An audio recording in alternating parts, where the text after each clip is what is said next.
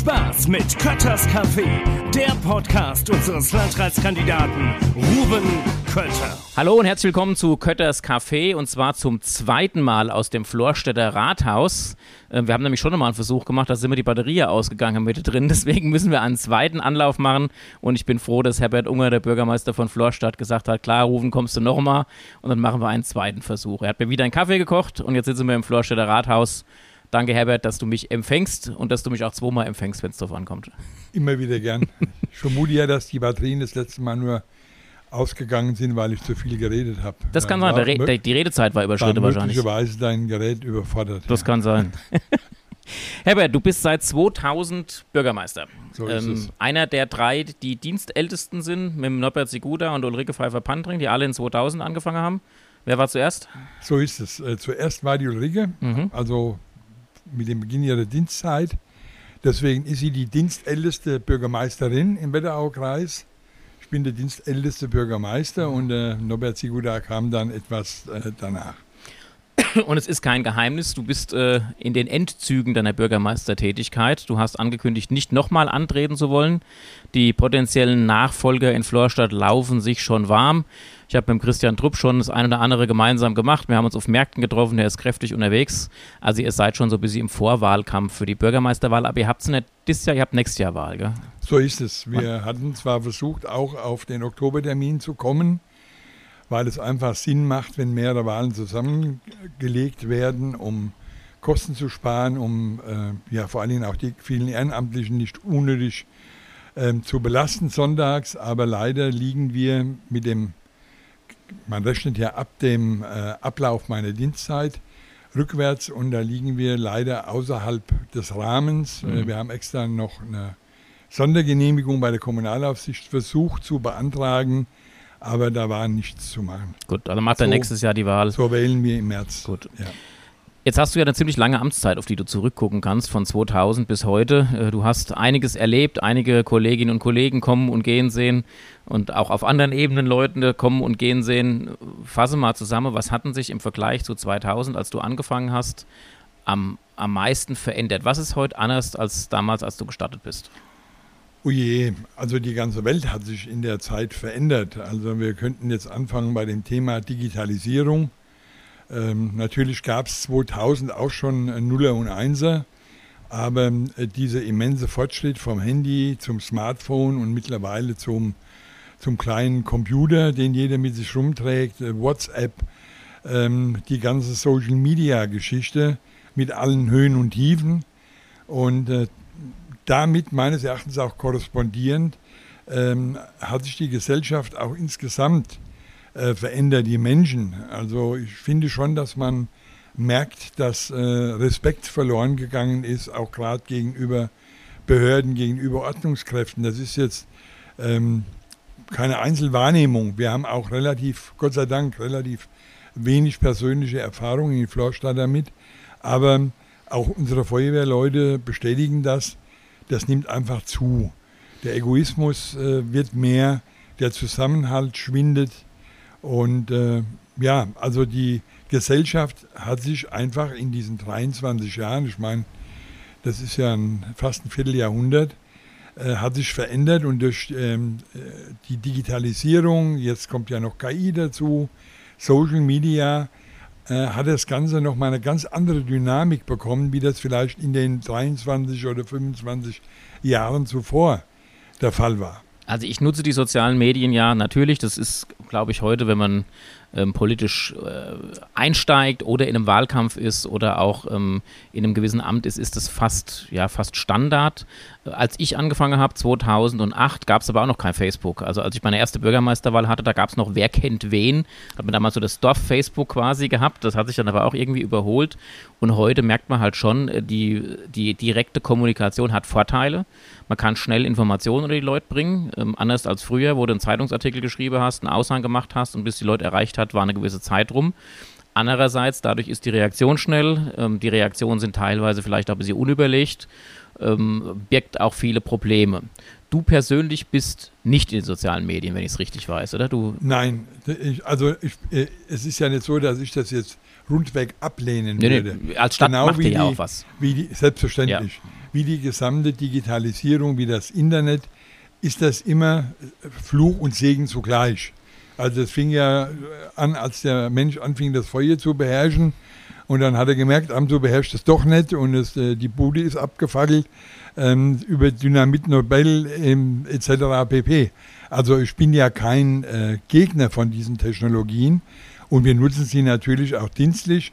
Nur ich hatte die, durch die Gnade der frühen Geburt, äh, konnte ich es mir bei meinem letzten Wahlkampf gerade noch so leisten, weil das sind natürlich schon auch massive Zeitfresser. Absolut. Das, Kann ich ähm, bestätigen, ja. Das, ja, das ist so. Ist so. Und wir merken es ja allein schon, allein schon an dem E-Mail-Schriftverkehr. Ist ja nicht nur so, dass man täglich zig bis zu Hunderten an Mails bekommt, wobei natürlich auch viel Spam und Unsinn dabei ist, sondern eben auch viele Leute, die eine Mail schicken, ähm, verbinden mit, dem, mit der schnellen Übermittlung ihrer Frage oder ihres Problems auch automatisch die Erwartung auf eine schnelle Lösung und eine schnelle Antwort. Aber ich sage immer, Gras wächst nicht schneller, wenn man daran zieht. Und nur weil eben der Postweg schneller ist, lösen sich Probleme mitunter nicht schneller. Und deswegen sage ich, die, ähm, diese ganze Digitaltechnik, diese neuen Medien haben absolut in der heutigen Zeit ihre Berechtigung, aber sie sind Segen und Fluch zugleich. Also ich habe aus, aus Wölversheim damals die Geschichten von lange vor meiner Zeit dann immer gehört, wenn dann der Postwagen rumgefahren ist oder du die Post geholt hast, dann warst du irgendwann um drei oder vier mit der Post fertig und dann war auch die Arbeit im Prinzip irgendwann erledigt. Dieses Gefühl kennt mir heute eigentlich gar nicht mehr. Also das Gefühl, dass du wirklich immer sagst, ich habe meine Arbeit erledigt, mache einen Haken dran, gehe nach Hause, das gibt's heutzutage nicht mehr. Du hast ja auch früher mal im Wölversheimer Rathaus gearbeitet, das heißt, du kennst die Geschichten von früher noch. Ja, achteinhalb Jahre lang als stolzer Kassenverwalter der Gemeindekasse Wölversheim. Unter Bürgermeister Hugo Fröhlich, glaube ich, gell? Jawohl, unter Bürgermeister Hugo Fröhlich, unter dem Büroleiter Klaus Scheuermann aus Echzel und unter dem unvergessenen Erich Hofmann aus Bärstadt, von dem ich, also sowohl von Hugo Fröhlich als auch Klaus Scheuermann, aber ganz besonders auch vom Erich Hofmann, habe ich sehr viel gelernt für mein äh, weiteres Leben. Auch Dinge, wie man sie vielleicht nicht machen sollte, aber da möchte ich jetzt nicht in die Details äh, tiefer einsteigen. Nein. Die Leute, die die Wölversheimer Kommunalpolitik kennen aus den 80er Jahren, äh, können sich sicherlich vorstellen, was ich meine. Ich, ich kenne es aus Erzählungen raus und habe dann die Folgen mit abgearbeitet, äh, teilweise. Aber es ist ähm, wie bei vielen Leuten, die aktiv sind, es ist oft so, dass es halt auch, jeder hat seine positiven und seine negativen Seiten und auch in der Zeit ist sehr viel bewegt worden, es ist die Grundlage gelegt worden für die spätere Verwaltung, wie sie dann erfolgreich äh, arbeiten konnte unter Joachim Arnold, dann später unter mir und jetzt auch unter dem Eike. Das sind ja alles Sachen, die irgendwann mal, wurde irgendwann mal ein Fundament dafür gelegt. Ja, davon und das Fundament hat der Hugo Fröhlich äh, ohne Frage gelegt. Er kam von der Stadt Frankfurt und hat eine Verwaltungsstruktur in das Haus hineingebracht, die quasi angelehnt war an die Struktur in Frankfurt, natürlich entsprechend ähm, äh, heruntergezoomt auf die Größe und bei dem, äh, mit dem Büroleiter Klaus Scheuermann von Echzel, die, viele kennen ihn ja auch, äh, ist es auf fruchtbaren Boden gefallen, weil er ein sehr strukturierter ähm, Verwaltungsbeamter war, der ja, diesen Stil äh, perfektioniert hat. Seine Stiefelknechte sind legendär. So hat er das immer genannt, wenn er unten unter einem Formular drunter stehen hatte, welche Schritte jetzt zu machen waren. Ja. Mit entsprechend Akten. Also eine absolute äh, solide Struktur, da hast, Ja. du, hast du völlig recht. Und ich kann auch wirklich sagen, zu der Zeit, wenn in irgendeiner Kommune ein Problem war Mhm. und ein Büroleiter irgendwo nicht weiter wusste, dann hat er beim Klaus Scheuermann angerufen. Kommen wir mal von der Historie zu aktuellen Problemen und Herausforderungen. Was treibt dich denn als Bürgermeister aktuell am meisten um? Was beschäftigt dich denn? Also ähm, was äh, das Tagesgeschäft am meisten dominiert, ist natürlich die Flüchtlingsunterbringung. Ähm, da bin ich auch sehr enttäuscht, das muss ich ganz ehrlich sagen. Äh, angefangen bei der Angela Merkel, die gesagt hat, wir schaffen das. Ähm, mittlerweile genießt sie ihren Ruhestand, äh, wo auch immer. Und äh, wir schaffen immer noch daran, um diese Probleme in den Griff zu bekommen. Und ich finde es ähm, ja menschlich enttäuschend und nahezu auch schon verwerflich, ähm, dass ähm, die EU nicht in der Lage ist, ähm, möglicherweise wegen einzelner weniger Querköpfe, die sich auch zum Teil noch für sehr christlich halten, Mhm. was mich äh, doppelt anwidert, ähm, weil das ist nicht das, was Jesus Christus uns gelehrt hat. wie man da mit Menschen umgeht. Nur weil sie vielleicht keine Christen sind. Und ähm, dass Europa seit 2015 nicht in der Lage ist, eine humanitäre, gerechte Lösung zu finden, das enttäuscht mich massiv. Und ja, am Ende der Nahrungskette sind die Kommunen, wie immer, wie immer und wie überall auf der Welt. Und wir kämpfen nach wie vor auch mit den Nachwehen von 2015, weil die Konflikte in Syrien, im Sudan, ähm, Erdbeben sind nicht gelöst. Und, und die Folgen auf dem Wohnungsmarkt auch nicht. Natürlich. Ja. Ähm, das, äh, also, Nächste Schritt dann. Nehmen wir noch die Ukraine jetzt dazu, was mhm. ja ein aktuelles oder äh, ja. ziemlich aktuelles Ereignis ist. Ich meine, der Krieg währt ja noch und die ähm, Flüchtlinge ähm, oder die Geflüchteten aus, äh, aus äh, der Ukraine ähm, versiegen ja auch nicht, sondern es kommt immer darauf an, wie der Frontverlauf ist und ähm, welche zivilen Einrichtungen und, und, Häuser zerstört werden in diesem unsäglichen Krieg. Und äh, natürlich wirkt sich das massiv auf den Wohnungsmarkt, auch bei uns ähm, in ganz Deutschland aus. Und äh, Deutschland trägt zusammen mit anderen wenigen ähm, die Hauptlast äh, von diesen ganzen Konflikten, ob Nordafrika oder eben ähm, in der Ukraine.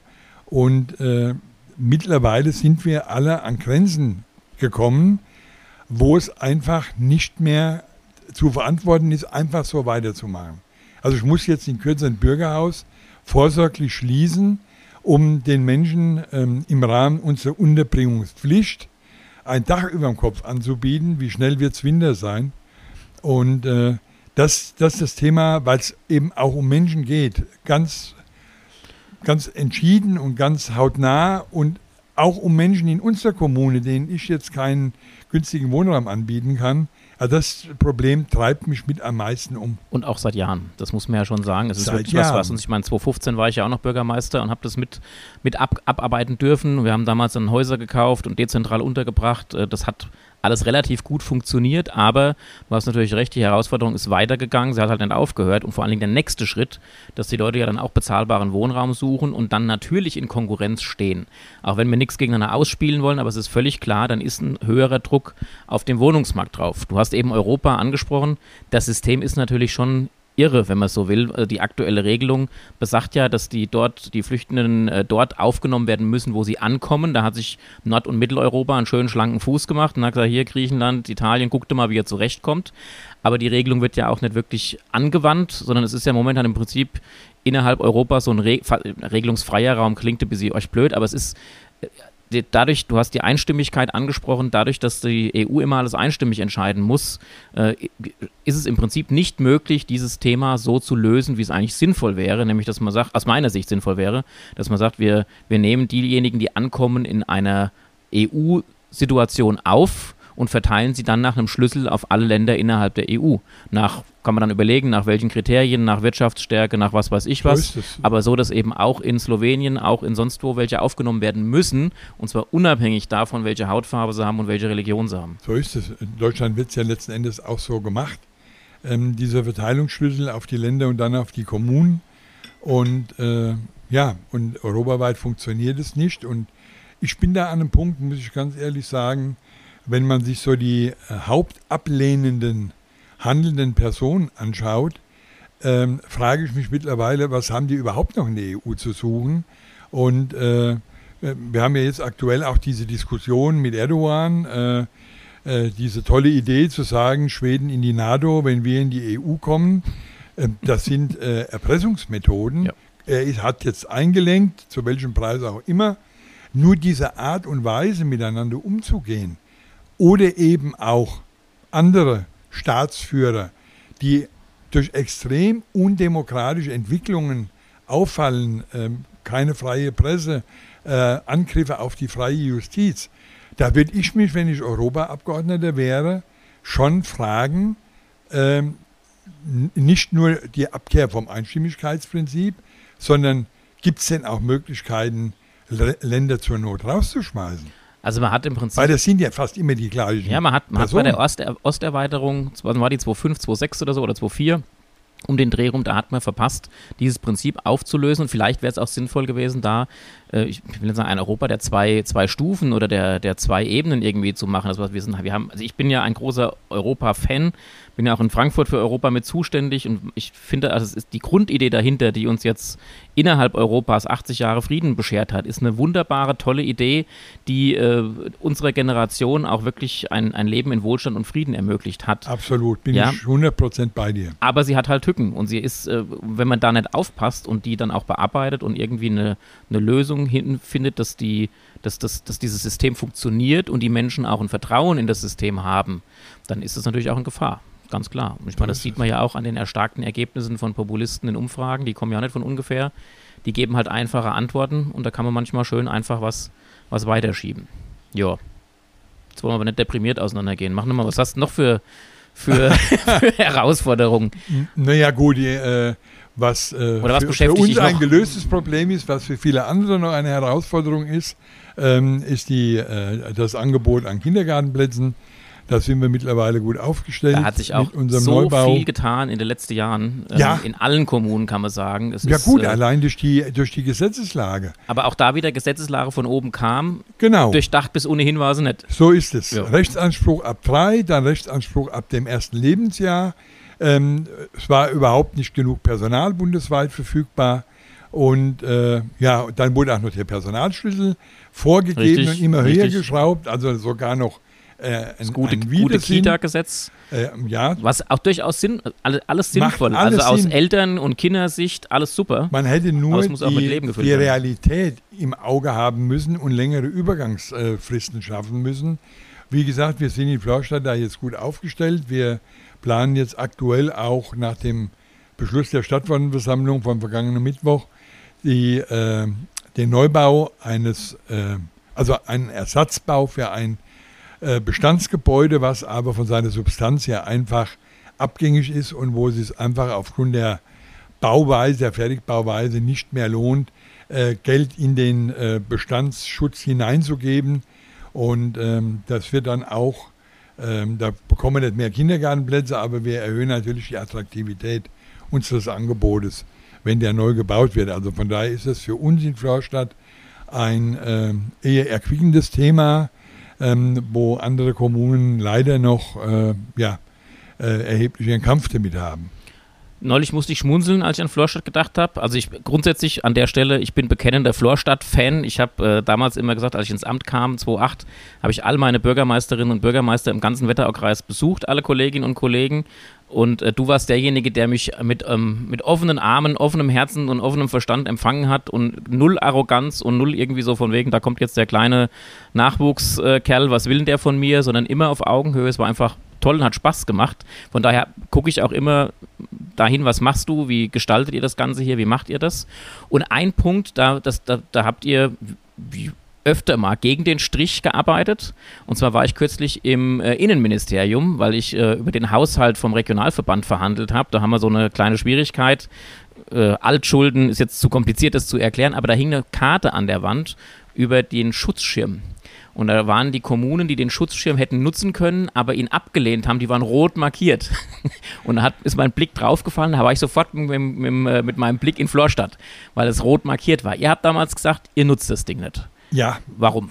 Ähm, ganz einfach, weil die Restriktionen, die damit einhergegangen sind, ähm, uns zu weitgehend waren. Also wir hätten zum Beispiel die komplette Vereinsförderung auf Null fahren müssen. Da wart ihr auch schon immer relativ der, der äh, progressiv, aber viel gemacht schon immer. Der ganze Bereich, ja, wir waren, glaube ich, auch bei den Vereinsförderrichtlinien, die wir damals mit dem seligen Rolf Lutz und ähm, einigen Vereinsvertretern zusammen erarbeitet haben, waren wir, glaube ich, ähm, relative Vorreiter, auch im Wetteraukreis. Und ähm, wir natürlich alle Kolleginnen und Kollegen schätzen und, und wertschätzen ihre Vereine, aber wir wollten ja auf diesem Altar nicht opfern. Äh, und die gesamten freiwilligen Leistungen äh, wurden ja evaluiert äh, bei diesen sogenannten Schutzschirmkommunen. Die äh, Kommunalaufsicht ist ans Regierungspräsidium gewandert in dieser Zeit, ähm, was wir auch für suboptimal hielten, weil dort überhaupt keine ähm, über entsprechende Erfahrungen verfügt hat, ähm, fand ich auch äh, sonderbar. Und, aber der Hauptgrund war eigentlich, dass wir ja nur als Schutzschirmkommune da hineingerutscht sind, weil wir im Jahr 2008 ähm, zwei Millionen Gewerbesteuer zurückzahlen mussten aufgrund der Unternehmenssteuerreform. Und das war halt ein einmaliges Ereignis, was allerdings sehr wehgetan hat. Aber das war dann genau in diesem Ermittlungszeitraum, ähm, so dass wir mit reingerutscht sind. Also viele Kollegen haben mich gefragt, wie kann das sein, dass ihr Schutzschirmkommune seid mit eurem Gewerbegebiet und so weiter. Und unter, unter normalen Umständen werden wir es, wären wir es nicht geworden. Und wir haben gesagt, wir besitzen die Kraft, uns da selber hinaus zu manövrieren. Wir brauchen da kein Gängelband aus Wiesbaden oder aus Darmstadt und so kam es dann ja auch. Die Geschichte hat euch recht gegeben an der So ist es. Ja, wobei Mir andere es auch genutzt haben und auch gut damit das saniert haben. Also es gab, gab jetzt keinen richtig und falsch, sondern ihr habt das für euch so entschieden. So und ist der Weg es. war für euch auch so der richtige. Natürlich, es gibt ja viele Kommunen, die zum Beispiel äh, keinen Autobahnanschluss haben, ähm, keinen Bahnanschluss haben, wie wir im Übrigen auch nicht, aber die einfach von ihrer Struktur her ähm, überhaupt keine Entwicklungspotenziale erkennen können. Die haben vielleicht Naturschutzgebiete drumherum, sonst irgendwas. Und äh, wir haben es nie irgendjemand verurteilt, wie jetzt zum Beispiel Glauburg, ähm, die das in Anspruch genommen haben. Das muss jede Kommune für sich entscheiden.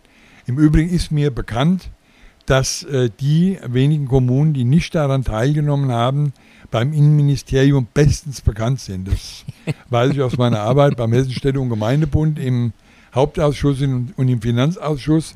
Bei jeder Wortmeldung, wenn ein Vertreter aus Wiesbaden da war, bekam ich erstmal gesagt, dass wir das großzügige Angebot abgelehnt hätten und ich doch besser die Klappe halten sollte. Gell? Wir Ja, haben aber bei der Hessenkasse nachher mitgemacht, also bei der Entschuldung der ähm, war das. Ja. der, der Giro-Zinsen, also der Kassenkredite, ähm, da haben wir natürlich mitgemacht, weil das einfach Sinn gemacht hat, dass ich variable äh, Zinsen äh, zu, einem, zu einer guten Kondition in feste Zinsen umwandle. Das gibt eine wesentlich höhere Planungssicherheit. Ähm, und das war auch ebenso sachlich begründet, es zu tun, wie das andere aus unserer Sicht sachlich begründet war, es nicht zu tun, ohne dass ähm, wir jetzt da anderen Kommunen Kram gewesen wären, die das genutzt haben. Jetzt haben die letzten Jahre uns ja gezeigt, von, du hast jetzt Finanzen angesprochen, wir hatten eben die Flüchtlingssituation, über Corona haben wir gar nicht gesprochen, über andere Sachen, aber die letzten Jahre haben uns schon gezeigt, im Prinzip sind Kommunen auch in so einem Dauerkrisenmodus die letzten Jahre gewesen. Ähm, multiple Krisen, irgendwie so gibt es einen Fachbegriff dafür, fällt mir jetzt nicht spontan ein. Aber es ist, man hangelt sich so von Krise zu Krise, kann man sagen. Jetzt hatten wir neulich, waren wir zusammen in der Wetterauhalle, da hatte der die OWAG eingeladen zu so einem Energiegipfel, wo es mal darum ging, wie sind denn die Kreise, wie bereiten sie sich auf Krisen vor, was macht man, wie geht man damit um. Ähm, mein Eindruck an der Stelle war, dass die Kreise Gießen und Vogelsberg ein bisschen strukturierter und mutiger an die Sache rangehen. Wie war denn dein Eindruck von der Veranstaltung? Das kann ich absolut nur bestätigen. Also wenn ich hier mal einen grünen Kreistagspolitiker zitieren darf, der just am gleichen Tag im gleichen Krankenhaus gebor geboren wurde. Der kommt dann noch aus Wölfersheim, glaube ich. kommt auch aus Wölversheim. Der hat äh, am Ende der äh, einzelnen Vorträge gesagt, ja, äh, der Wetterau-Kreis zeigt die Probleme auf und der Vogelsberg-Kreis und der Kreis Gießen haben uns heute Morgen gezeigt, wie man sie löst. Mhm. Und ich muss sagen, dieser Satz beinhaltet viel Wahres. Ähm, ich war selber auch relativ enttäuscht. Also ein uns allen bekannter Professor hat äh, ja die Rede eröffnet, wir sind Krise. Mhm. Ich habe daraufhin den Herrn Landrat angeguckt und habe gesagt, das wusste ich schon lang.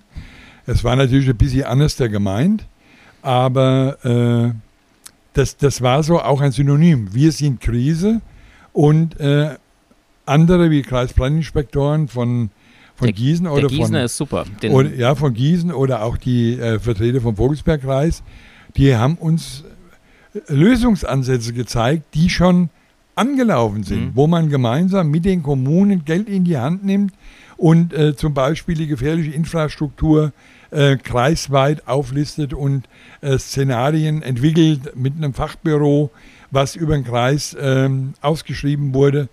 Und ähm, da war ich schon ähm, ziemlich enttäuscht, weil äh, ja, man hat einfach einen gravierenden Unterschied ähm, in der Zusammenarbeit und in dem Miteinander in der sogenannten kommunalen Familie gesehen in den Kreisen Vogelsberg und Gießen im Vergleich zu uns?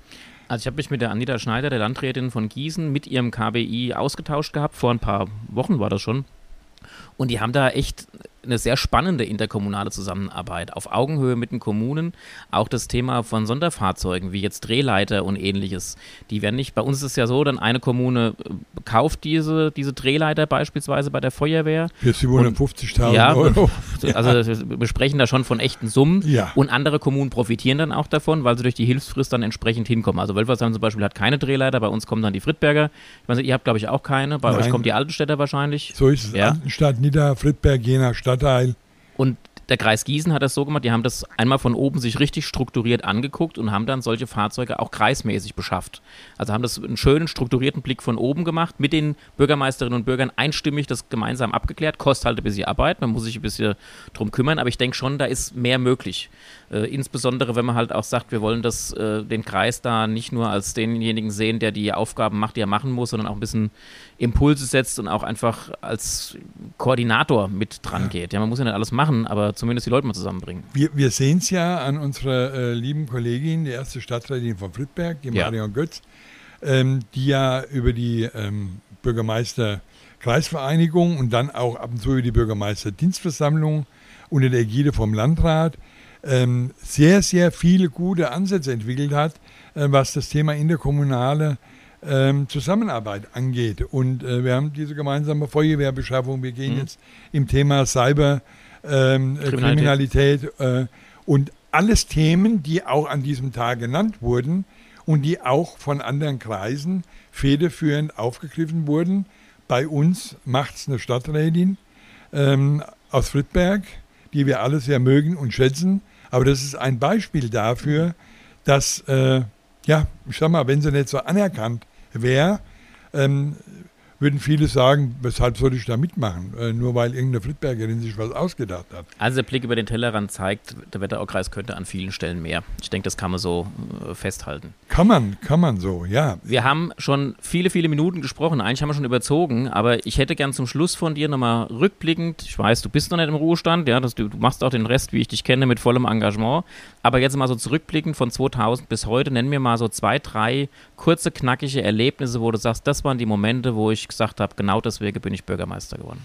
Ach Gott, da gab es unzählige. Äh, Also das kann eine Geburtstagsgratulation gewesen sein bei einem Mensch, der, ähm, wo man gemerkt hat, dass der ziemlich einsam ist, also wirklich im, im ganz Kleinen ähm, oder eine Hilfestellung, dass irgendjemand, Rollstuhlfahrer, ähm, äh, irgendwo eine Rampe bekommen hat. Also nicht nur der eine, aber einer, der es eben bei mir angezeigt hat, bis hin zu, äh, zur Einweihung eines neuen Kindergartens, der neuen Feuerwehr. Also es gab für mich jeden Tag ähm, auch schöne Seiten, äh, Dankbarkeit und äh, das Gefühl, ja, auch kreativ sein zu können, ähm, was mich immer angetrieben hat. Und äh, ich höre auch nächstes Jahr nicht auf, weil ich sage, äh, ich habe keine Lust mehr oder ähm, die Menschen haben sich so äh, verändert. Natürlich spielt das alles eine Rolle, auch das eigene Alter ähm, äh, nimmt natürlich auch ein bisschen die Leistungsfähigkeit von vor 23 Jahren. Aber ich höre auf, weil man aufhören soll, wenn es am schönsten ist, ähm, weil niemand weiß, wie viel Lebenszeit einem geschenkt ist. Ich äh, habe eine tolle Familie, habe jetzt einen kleinen Enkel und äh, nach dann 24 Jahren im Amt des Bürgermeisters ähm, möchte ich einfach die Prioritäten nochmal verändern und hoffen, dass äh, ich das so lange wie möglich genießen kann. Aber ich äh, gehe schon mit einer großen Zufriedenheit und äh, habe also auch keinen Tag eigentlich bereut, jemals diesen äh, Beruf, der ja eigentlich nur die logische Konsequenz meiner Ausbildung und meines politischen Hobbys war, dass ich also diesen Beruf ergriffen habe. Ein wunderschönes Schlusswort. Ich kann es auch alles nur unterschreiben. Äh, ich war ja zehn Jahre lang Bürgermeister und mir ging es ganz genauso. Und deine ersten zwei Beispiele, das ist was, was ich wunderbar nachempfinden kann, weil es meistens die kleineren Dinge waren, die einen äh, die Tränen in die Augen getrieben haben oder wo man stolz irgendwo rausgegangen ist und dankbar war, man konnte helfen im Kleinen. Das sind die wunderbaren Momente, gerade auf der Ebene der Bürgermeisterinnen und Bürgermeister. Äh, von daher an der Stelle schon mal vielen, vielen Dank für dein langes, langes Engagement. Danke aber auch dafür, dass du mich über die vielen Jahre so schön begleitet hast und hoffentlich auch weiter begleiten wirst. Davon gehe ich fest aus. Es hat mir von Anfang an Spaß gemacht und ich denke, äh, auch wenn wir uns jetzt hier öffentlich bewegen, ähm, alles, was wir jetzt gesprochen haben, ähm, äh, sind, ist ein realistischer Austausch gewesen, aber ich mache auch keinen Hehl daraus, dass wir uns, äh, seit du als junger äh, Neugewählter, ziemlich junger Neugewählter, äh, neu Bürgermeister zum ersten Mal bei mir aufgeschlagen bist. Zu deinem 50. Geburtstag war das, glaube ich. Da bin ich in den Hof gekommen, das weiß ich noch. Das war eine meiner ersten Sachen als, als Bürgermeister, kam ich zu Besuch. Ja. ja, ist jetzt fast 15 Jahre her und, äh, und seitdem pflegen wir schon eine, eine freundschaftliche Verbundenheit. So ist es. Und äh, solange, glaube ich, wie wir noch irgendwie kraxeln können, werden wir die auch weiterhin pflegen. Davon gehe ich fest aus. Wir werden uns auch ohne Mikro weiter auf den Kaffee treffen und gut unterhalten. ja. Da freue ich mich schon drauf. Ich danke dir, Herbert, für die Zeit, die du genommen hast. Alles Gute weiterhin ähm, für die nächsten Monate und dann für alles, was danach noch kommt. Gerne. Ich danke dir. Mach's gut. Dito, das Gleiche gilt für dich natürlich auch. Ich weiß, dass du ja noch Ziele hast. Bist ja auch noch ein junger Mann und äh, ich drücke dir alle Daumen und äh, unterstütze dich auch gerne, weil äh, wahrscheinlich nur wenige beurteilen können, ähm, wie ich, ähm, aufgrund meiner langen Zeit als Bürgermeister und auf die Zusammenarbeit, die ich eben pflege mit äh, vielen Leuten hier im Wetteraukreis, ähm, habe ich ein sehr großes Zutrauen in dein Können, in deine verbindliche Art und würde mir wünschen, dass davon in Zukunft mehr im Kreis äh, Verantwortung übernimmt. Dankeschön. Dem habe ich jetzt nichts mehr hinzuzufügen. Gut, dass man das nicht sieht, dass ich jetzt rot geworden bin. Herbert, mach's gut. Ich danke dir. Tschüss.